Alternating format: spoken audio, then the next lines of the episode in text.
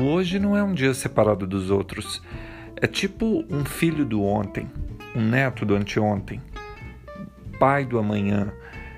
Esquecer essa árvore genealógica do tempo é ignorar o que tem por trás do hoje. O nome do podcast que eu não quero que você ignore. Eu sou o Luiz Gustavo e a gente vai pensar juntos em como chegamos até aqui para tentar saber para onde a gente vai.